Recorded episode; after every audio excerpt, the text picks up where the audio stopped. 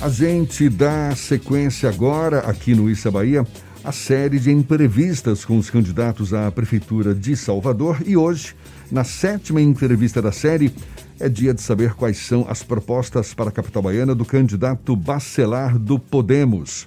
Atualmente deputado federal em seu segundo mandato, Bacelar já ocupou o cargo de vereador em Salvador por quatro legislaturas, também foi deputado estadual por dois mandatos Além disso, de 2010 a 2013, na gestão de João Henrique Carneiro, ocupou o cargo de secretário municipal de Educação. Ele é presidente do Podemos na Bahia, partido pelo qual se lançou candidato à Prefeitura de Salvador. Bacelar é nosso convidado na edição de hoje do Isa Bahia. É com ele que a gente conversa agora. Seja bem-vindo. Bom dia, candidato. Bom dia, Jefferson. Bom dia, Fernando Duarte. Bom dia aos ouvintes da Tarde FM, uma satisfação muito grande conversar com essa legião de ouvintes que vocês têm e que com certeza servirá para clarear pontos e problemas e sugestões para enfrentamento da, dos grandes desafios da cidade de Salvador. Muito obrigado, um prazer tê-lo aqui conosco também. Assim como estamos fazendo desde o início desta série de entrevistas, desde segunda-feira passada, a entrevista de hoje vai ter 20 minutos de duração, com 30 segundos de tolerância, tempo que começa a ser contado a partir de agora. Candidato, o senhor aparece em posições pouco confortáveis nas pesquisas de intenção de voto realizadas até agora. Terá um tempo de rádio e TV pequeno para expressar suas ideias durante a propaganda eleitoral. Como é que o senhor espera reverter essa situação e convencer o eleitor de que é a melhor opção para governar Salvador? Olha, é, visitando os bairros, estando presente nas comunidades e apresentando características da candidatura que são necessárias para o momento que a cidade vive, principalmente que a cidade viverá a partir de 1 de janeiro de 2001, uma situação pós-pandemia. Eu estou preparando, com certeza, o melhor programa de governo para a cidade de Salvador. Estou montando uma equipe técnica, a melhor que Salvador já teve para diagnosticar os seus problemas e propor soluções inovadoras e efetivas para a nossa cidade. Eu Jefferson, visitei inúmeras experiências é, inovadoras em administração de grandes centros urbanos pelo mundo. Mas aqui, a melhor que eu encontrei, a que me deparei, foi a de Medellín, a nossa vizinha colombiana. Medellín era uma das cidades mais violentas do mundo. Medellín era a capital do tráfico de cocaína, do tráfico internacional de cocaína. E, graças a um grande programa de infraestrutura urbana, de melhoria das condições de vida, é, liderada por Jorge Melguizo, Medellín se transformou numa das cidades mais pacíficas do mundo, uma cidade altamente aprazível para se morar, e Jorge Melguizo é um dos coordenadores do nosso programa. Então, por isso, eu acho que nossa candidatura crescerá. Além disso, eu tenho a experiência política e administrativa para o momento difícil que Salvador vai viver. Salvador vai exigir de um prefeito que tenha muita habilidade política e conhecimento administrativo e experiência administrativa para enfrentar essa situação. Além disso, do lado dos candidatos que apoiam o governador Rui Costa, que tem também a simpatia, as candidaturas, dentre as candidaturas que têm a simpatia do governador Rui Costa, a minha é a que apresenta o maior número de partidos e o maior número de candidatos a vereador. Nós temos aí cerca de 170, 180 candidatos a vereador que estarão nas ruas levando a nossa proposta, que é a melhor proposta, que é governar a partir dos bairros. Nós vamos trazer esse elemento inovador. Nunca as administrações da cidade de Salvador tiveram um olhar voltado para o bairro. Aliás, é, eles seguiram uma tendência mundial. que é da, desenvolver as cidades a partir do centro. Mas quando esse modelo falha, a estagnação atinge toda a cidade. E é o que acontece em Salvador. Nós temos uma ilha da fantasia, é, no centro da cidade, onde estão os melhores prédios, os melhores empregos, os equipamentos culturais. Jefferson Fernando, eu fiz um georreferenciamento de todos os equipamentos públicos da cidade de Salvador. É uma afronta aos princípios republicanos da igualdade, da, de oportunidade para todos. Os, os equipamentos se concentram na ponta sul da cidade e o resto da cidade é desassistida. É, a atual administração é, governa Salvador pelo, pela metade. Governa para os mesmos, governa para os mesmos locais e esquece a, o ponto central onde as pessoas vivem, que é o bairro. Deputado, o senhor estaria disposto a criticar mais duramente o candidato do prefeito Assemineto, o vice-prefeito Bruno Reis, já que ele nasceu para a política como um assessor do senhor lá no passado, enquanto o senhor ainda era vereador aqui da capital baiana?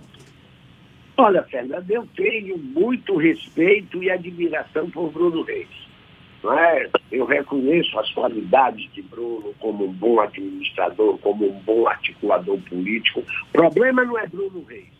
O problema é o tipo de administração que Bruno representa, que é a administração que concentrou é, obras e serviços nos mesmos locais, é uma administração que gera riqueza para as mesmas pessoas e para os mesmos grupos, é uma administração que só dá oportunidade aos seus amigos, ao seu pequeno grupo, que inclusive não é, a, a, a cidade colocou um apelido. Então eu venho para combater isso.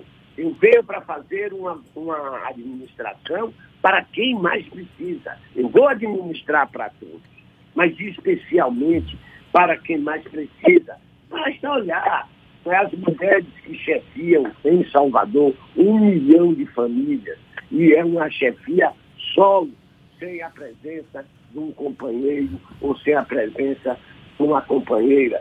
Essas pessoas, essas mulheres recebem pouco, não tiveram condições de estudar. Então, nós precisamos mudar essa situação. É, nós precisamos desconcentrar as obras eu vou fazer, vou voltar a ter o um orçamento participativo e o um orçamento regionalizado. Quem mora na liberdade vai saber mensalmente quanto a prefeitura investe na liberdade e quanto a prefeitura investe na graça, mensalmente quanto a prefeitura investe em São Tomé de Paripe e quanto a prefeitura investe é, em Ondina, por exemplo. Nós vamos dar transparência. Então, nós vamos governar a partir dos bairros, nós vamos governar para quem mais precisa, nós vamos governar com transparência e controle social e a educação cidadã, as escolas como centro da comunidade. Candidato. Esses são os quatro eixos de nosso programa. Candidato, na semana passada, durante o lançamento da sua chapa, a chapa Salvador dos Bairros, é a Salvador de Todos, composta também pela rede, pelo PTC, o senhor disse que, a partir de então, espera pelo apoio do governador Rui Costa para que possa tocar o projeto de, de, de reconstruir Salvador. Só que o governador Rui Costa já teria afirmado que, por ser filiado ao PT, só vai aparecer no rádio e na TV na campanha da coligação do PT. Como é que o senhor avalia a possibilidade de não ter o governador manifestando apoio à sua campanha e como é que o senhor reverteria esse desfalque para ganhar maior projeção entre os eleitores? Olha, Jefferson, se isso é, fosse realidade, eu, eu estaria numa situação ruim, porque eu sou candidato do governador. O candidato, governador na nossa convenção, disse, está lá gravado, disse em letras garrafais. Vocês do Podemos da rede do PTC têm o meu apoio. O governador estava lá em nossa convenção, o senador Jacques Wagner estava em nossa convenção, O que, o que o governador disse é que, por causa da legislação eleitoral, isso não é uma decisão dele. Eu não posso aparecer no programa de outro partido. O governador é filiado ao PT. E a legislação eleitoral impede que filiados de um partido apareçam no horário eleitoral de outro partido. Então, o governador, o governador tem dito claramente, claramente o governador tem dito que tem quatro candidaturas no Estado de Salvador. E eu vou trabalhar para que a nossa candidatura seja a candidatura preferencial, porque eu acho que é a candidatura que tem mais espaço para crescer, porque é a candidatura que tem mais condições para enfrentar o candidato de ACM Neto. E porque é a candidatura que tem a experiência e o melhor programa de governo para a cidade de Salvador. Candidato, um dos gargalos que a capital baiana enfrenta historicamente é a questão da educação. O senhor, inclusive, foi titular da Secretaria Municipal de Educação durante um período na administração de João Henrique e o começo da primeira gestão do Assemineto. A cidade, mesmo que ainda apresente índices bem abaixo do que nós gostaríamos no IDEB, por exemplo, tem apresentado uma constante evolução. Quais são as medidas e propostas que o senhor tem para que haja uma continuidade ou uma evolução no sentido de melhorar ainda mais os índices da educação aqui em Salvador? Olha, Fernando, a educação será a espinha dorsal do nosso pro programa. É a educação cidadã. Para que você tenha uma ideia, a, a, nós estamos pensando na escola como centro da comunidade. Nós vamos implantar é, uma, um, um programa na área da educação que já foi, inclusive, premiado pela ONU, esse programa, que ele transforma a escola no centro é, das decisões e da vida do bairro. É a comunidade educadora. Essa comunidade educadora, é, os profissionais da educação irão visitar as famílias daqueles alunos que ou apresentaram queda brusca de rendimento, ou sinais de violência, ou de abandono social, ou mesmo daquelas crianças que residam em, em alta vulnerabilidade, em áreas de alta vulnerabilidade social. Essas, essas visitas criam um banco de dados e a partir deles os casos são classificados como urgentes ou urgentíssimos, passando a ser encaminhados a uma rede de secretaria. Nós vamos resgatar a ideia de um dos maiores educadores do mundo, que é o homem que inspira a educação, por exemplo, da Finlândia, e que é um baiano. Nós vamos resgatar o legado de Elísio Teixeira com as escolas par. Nós vamos colocar escolas em tempo integral na cidade de Salvador. E mudar o foco. O foco da educação na atual gestão, Fernando, é muito errado. E a, a atual administração a, adota a política do enxuga-gelo. Por quê? Porque ele dá prioridade apenas a uma das etapas do processo educacional. Dá, a Salvador dá prioridade absoluta para a escola. E aí abandona o Fundamental 1 e o Fundamental 2. A educação não é assim. A educação tem que ser integrada. Nós temos, por exemplo, o nosso problema em Salvador. São os anos finais do Fundamental e a educação de jovens e adultos nós temos 300 mil, 300 mil jovens fora da escola em Salvador.